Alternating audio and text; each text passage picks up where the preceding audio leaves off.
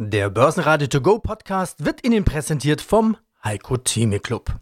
Werden Sie Mitglied im Heiko Theme Club. heiko-theme.de Börsenradio Network AG Marktbericht im Studio Sebastian Leben und Peter Heinrich. Außerdem hören Sie diesmal Vermögensverwalter Stefan Albrecht von Albrecht und Sie mit einem optimistischen Ausblick aufs Jahr, Fondsmanager Bucky Irmak vom Digital Leaders Fund mit einem Ausblick auf die Tech-Berichtssaison, zu den Quartalszahlen von Agrana CEO Markus Mühleisen und zum Zukunftstrend Smart Farming von Tobel-Experte David Hartmann. Sie hören Ausschnitte aus Börsenradio-Interviews. Die vollständige Version der Interviews finden Sie auf börsenradio.de oder in der Börsenradio-App. Zwei Zahlen des Tages. Die eine ist die 15.000. Diese runde Marke hat der DAX am Donnerstag zurückerobert. Erstmals seit Februar 2022. Er schloss den Tag über der Marke mit 15.058 Punkten und plus 0,7%. Zwischenzeitlich ging es aber wieder ein Stück runter. Grund waren die US-Inflationsdaten und damit die zweite wichtige Zahl des Tages, 6,5. Die Inflation ist in den USA auf 6,5% gesunken nach 7,1%. Das trifft genau die Erwartungen und offenbar wusste der Markt damit zunächst nicht umzugehen. Man einigte sich aber doch darauf, dass es eine gute Nachricht ist. Der ATX in Wien legte plus 1,2% zu auf 3289 Punkte und auch an der Wall Street hielten sich die Kurse im grünen Bereich. Stärkster Gewinner im DAX war RWE mit plus 3,7%, könnte daran liegen, dass die Räumung der Barrikaden im Braunkohleort Lützerath zügig vorangeht. Zulegen kann erneut Zalando mit plus 3,2% und Airbus mit plus 2,1%. Verlierer waren Covestro mit minus 1,8%, Merck mit minus 2,4% und schlusslich Symrise mit minus 2,9%.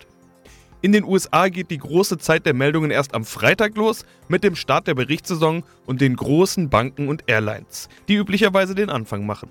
Am Donnerstag wurde über Disney diskutiert, wo der aktivistische Investor Nelson Peltz im sogenannten Proxy Battle um einen Platz im Aufsichtsrat kämpft. Der neue, alte CEO Bob Iger lehnt das ab. Darüber sollen nun die Aktionäre abstimmen. Nike-Topmanager Mark Parker wird neuer Vorsitzender des Verwaltungsrats, die Aktie legt zu. Auffälliges Plus zeigen außerdem American Airlines nach Spekulationen über deutlich höhere Gewinne und Tesla nach Meldungen, dass das Werk in Shanghai ausgebaut werden soll. Mein Name ist Stefan Albrecht. Ich bin Vorstand der Albrecht C Vermögensverwaltung in Köln. Der DAX holt am 12. Januar, den Tag, an dem wir beide uns unterhalten, 12. Januar 2023 die 15.000 Punkte Marke zurück und ist damit wieder auf Vorkriegsniveau. Das ist für mich persönlich bisher die Überraschung des Jahres, dieser fulminante Jahresstart. Mehr als 7% plus. Äh, so viel macht manch ein Index normalerweise im ganzen Jahr. Jetzt haben wir das in 12 Tagen. 1000 Punkte plus in ein paar Tagen. Albrecht, wie überrascht sind Sie? Richtig überraschend ist es nicht vielleicht die Höhe, aber insgesamt ist es nicht überraschend, weil die ganzen negativen Probleme, die es hier eigentlich gegeben hat, hat die Börse eigentlich grundsätzlich im Jahr 2022 abgearbeitet. Wir haben die Situation, dass alle eine Rezession für 2023 erwarten. Das hat die Börse in 2022 schon vorweggenommen, bedingt durch die rückläufige Bautätigkeit aufgrund der höheren Zinsen unter anderem. Dann haben wir die Spannungen im Konflikt China und Taiwan. Dann haben wir das Thema immer noch die Lieferkettenproblematik, die immer wieder mal aufebben kann, je nachdem, wie die Corona-Pandemie in China sich entwickelt. Der Ukraine-Konflikt steht natürlich über allem und da wird erwartet schon seit langem, dass es keine schnelle Lösung gibt. Die Russen hatten ja erwartet, dass die Ukrainer relativ schnell kapitulieren und jetzt sind sie fast seit einem Jahr in dem Krieg beschäftigt, werden auch an vielen Ecken zurückgedrängt man muss jetzt mal sehen, und die Unterstützung des Westens für die Ukraine ist ja auch entsprechend. Nicht das, was man tun könnte, aber man muss natürlich auch aufpassen aufgrund der politischen Lager, sprich also der militärischen Lager, die NATO gegen Russland, dass das nicht noch weiter eskaliert. So, das sind die eigentlich bekannten Probleme. Und jetzt neigt die Börse ja grundsätzlich dazu, auch positiv nach vorne zu blicken. Was bedeutet das für uns? Und wir sagen, wenn es jetzt nicht noch gravierende Ausschreitungen gibt in dem einen oder anderen Fall, dann sollte es eigentlich für die Börse auch den Weg nach oben geben. Denn die Inflation, die wir haben, wird zurückkommen. Das wird allgemein erwartet. Und eine zurückkommende Inflation bedeutet auch immer, dass wiederum auch Wirtschaftswachstum möglich sein wird. Die Zinslandschaft ist weiterhin uninteressant für die Anleger und das bedeutet für mich und für mein Team, dass wir ganz klar sagen, die Aktie ist weiterhin alternativlos. Man sollte sie auf keinen Fall vergessen. Ja, hallo. Baki Irmak, Fondsmanager der Digital Leaders Fund. Ja, ganz spannend. Die Berichtssaison, die klopft ja auch schon an. In den USA geht es diese Woche schon los. Traditionell sind es ja die Banken, die am Anfang starten. Aber dann kommen auch relativ schnell die großen Tech-Player dran. Was erwartest du dir denn von der Berichtssaison jetzt? Wird die schon richtungsweisend sein? Kann man sich da schon irgendwelche Impulse erwarten? Ja, ich freue mich auf die Berichtssaison. Wir hatten in den letzten Quartalen hauptsächlich ein Thema, nämlich Makro, Russland, Ukraine, Inflation und vor allem eben Zinsen.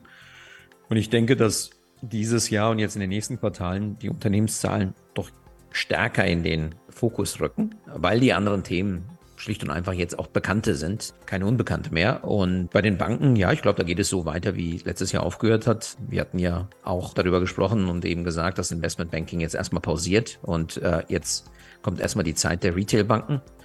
Ich denke, die Zahlen der US-amerikanischen Banken werden jetzt recht spannend. Ich denke, dass es so ähnlich wird wie in den letzten Quartalen. Retail Banking gut, Investment Banking schlecht. Um es kurz zusammenzufassen. Spannend wird dabei sein, wie hoch die Non-Performing Loans sind. Also wie stark eigentlich der US-Verbraucher weiterhin in der Lage ist, seine Schulden noch zurückzuzahlen. Wir haben ja riesen Zinssätze, Zinssteigerungen gesehen, auch bei Hypothekenkrediten und so weiter. Das ist schon mal sehr spannend. Und bei den Tech-Unternehmen wird wirklich sehr, sehr spannend sein, wie und Unternehmen Umsatzwachstum und Profitabilität balancieren. Also wie viel Umsatzwachstum sie eigentlich opfern zugunsten der Profitabilität, ob sie in der Lage sind, das zu schaffen. Also das wird von Branche und von Unternehmen zu Unternehmen extrem unterschiedlich ausfallen. Ja, die Antwort, wie man seine Profitabilität steigern kann, die haben gerade viele US-Unternehmen in den letzten Wochen schon gegeben. Mitarbeiter entlassen. 18.000 sind es, glaube ich, bei Amazon, wenn ich das richtig gesehen habe. Auch ein paar andere haben schon nachgelegt. McDonald's, JP Morgan. Man hört eigentlich jeden Tag irgendwelche Meldungen von großen US-Unternehmen, die Stellen streichen. Bei anderen gibt es Einstellungsstopps. Ich glaube, bei Google habe ich von Einstellungsstopp gehört, bei Tesla habe ich von Einstellungsstopp gehört und so weiter. Ist das eigentlich ein, ein schlechtes Signal? Also muss man sagen, oh, die kommen vielleicht doch in Probleme, Stichwort Rezession und so weiter? Oder ist das einfach ein ganz normales Signal, was äh, eher in Richtung Ergebniskosmetik, wie du sie gerade angesprochen hast, vielleicht eher zu deuten lässt? Ich meine, das ist zunächst mal die Erwartung der Investoren, dass die Unternehmen jetzt in dieser Phase alles tun, um ihre Kostenbasis zu senken, um die Profitabilität zu halten bzw. zu steigern. Und in Amerika kann man eben relativ schnell Mitarbeiter heiern und feiern und das wird auch immer exerziert. Die Investoren freut es in aller Regel. Für die Betroffenen ist das natürlich extrem unangenehm. Aber auf der anderen Seite ist der Jobmarkt einfach, gibt halt sehr, sehr viel her. Die meisten können ja relativ schnell in der aktuellen Phase Jobs finden. Also ich glaube, dort, wo es jetzt stattfindet, ist es eigentlich für die Mitarbeiter ja unproblematisch. Problematischer ist es, wenn wir tatsächlich in eine Rezession fallen und die Arbeitslosenzahlen tatsächlich nach oben gehen und die freien Arbeitsplätze tendenziell ja weniger werden. Aber was, glaube ich, entscheidend ist, ist, dass insgesamt jetzt sowas wie Operating Jar jetzt einfach sich verbessert, dass die Umsätze einfach profitabel wachsen, dass die Unternehmen profitabel wachsen, ja, dass die Umsätze stärker steigen als die Kosten. Und ich denke, dass insbesondere bei den Unternehmen, auf die wir schauen, wird es jetzt spannend zu sehen sein. Viele dieser Unternehmen haben ja eine sehr, sehr hohe Bruttomarge. Also insbesondere in Software-as-a-Service-Unternehmen liegen die Bruttomargen ja teilweise bei 75, 80 und sogar drüber. Die können natürlich durch Sparmaßnahmen, dass sie einfach weniger Geld für Forschung und Entwicklung ausgeben, weniger Geld für Marketing, können das direkt übersetzen in Profitabilität. Bei Unternehmen, wo die Bruttomarge relativ niedrig ist, ja, ist das eigentlich nicht möglich. Einen wunderschönen guten Morgen. Mein Name ist Markus Mühleisen. Ich bin der Vorstandsvorsitzende der Agrana Beteiligungs AG. Und aus dem Börsenradiostudio begrüßt Sie Peter Heinrich. Agrana, Zucker, Frucht, Stärke und viele diverse Produkte drumherum. Bei einem Interview, was wir im Dezember führten mit dem Thema, was waren denn die positiven Überraschungen 2022 aus Österreich? Mit dem Fondsmanager Wolfgang Matejka, der sagte uns, Zitat, und ein Underdog, der hat so langsam begonnen, die Hülle abzustreifen und als Schwan hervorzutreten. Das ist die Agrana. Heute gibt es die Q3-Zahlen 2022-23. Schauen uns doch mal diesen Schwan an. Kennen Sie Herrn Matejka persönlich? Ich muss zugeben, dass ich ihn jetzt nur den Namen nach kenne, aber wir freuen uns sehr über seine Aussage. Wir sagen, dass Agrana hier jetzt auch schon im siebten Quartal in Folge ein, ein gutes Ergebnis abgeliefert hat. Und äh, wir können eigentlich ganz zufrieden sein mit dem dritten Quartal.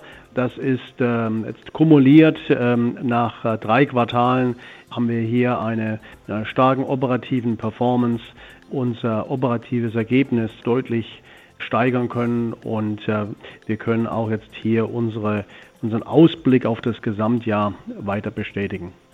Ja, steigen wir hinein in die Themen, tasten wir uns schrittweise voran. Also schon zu den Halbjahreszahlen konnten Sie ja den Gewinn mehr als verdoppeln. Beginnen wir aber mit den Kosten. Ukraine-Krieg, da gab es Abschreibungen, dann Inflationskosten und Energiekosten. Und was ist denn HEL, Heizöl extra leicht? Geben Sie uns da mal ein Update bitte. Ja, wir haben schon sehr früh nach Ausbruch des Ukraine-Kriegs geschaut, wie wir die äh, Versorgung unserer Kunden und insbesondere auch dann die Energieversorgung unserer Werke sicherstellen können und haben überall dort, wo es möglich war, sehr schnell unsere Brenner umgerüstet auf zusätzlichen Betrieb mit äh, Heizöl extra leicht, um eben sicherzustellen, dass falls Erdgas nicht mehr in ausreichender Menge zur Verfügung steht, dass wir trotzdem die Produktion aufrechterhalten können. Ja, hallo, mein Name ist David Hartmann und ich bin Produktmanager bei der Bank von Tobel Europe AG in Frankfurt und dort zuständig für den Vertrieb von Anlage- und Hebelzertifikaten an Selbstentscheider in den Märkten Deutschland und Österreich. Jetzt ist die Frage, wie kann man als Anleger daran teilhaben? Und da gibt es äh, ein Produkt von euch. Was ist das für ein Produkt und was wird da abgebildet? Der erste Gedanke ist natürlich immer als Anleger das direkte Investment in die Aktie. Jetzt muss man sagen, der Thema Smart Farming, äh, da kennen sich jetzt die wenigsten von uns wahrscheinlich so richtig aus.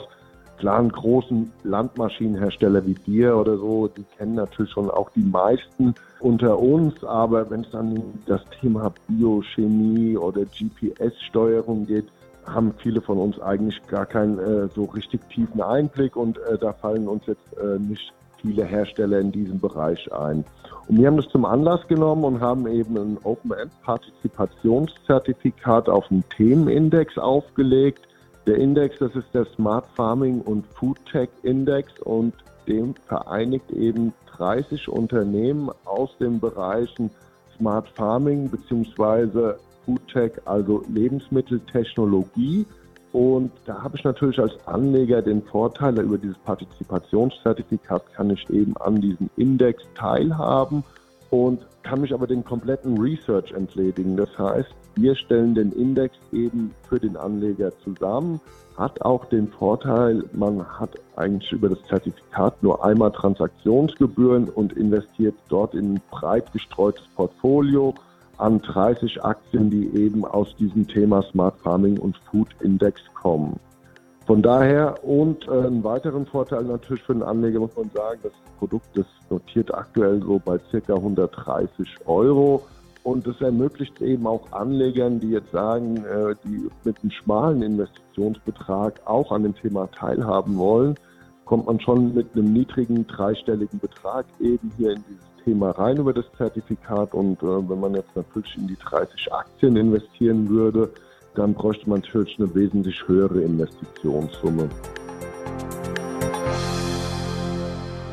Börsenradio Network AG Marktbericht Der Börsenradio To Go Podcast wurde Ihnen präsentiert vom Heiko Theme Club. Werden Sie Mitglied im Heiko Theme Club. heiko-theme.de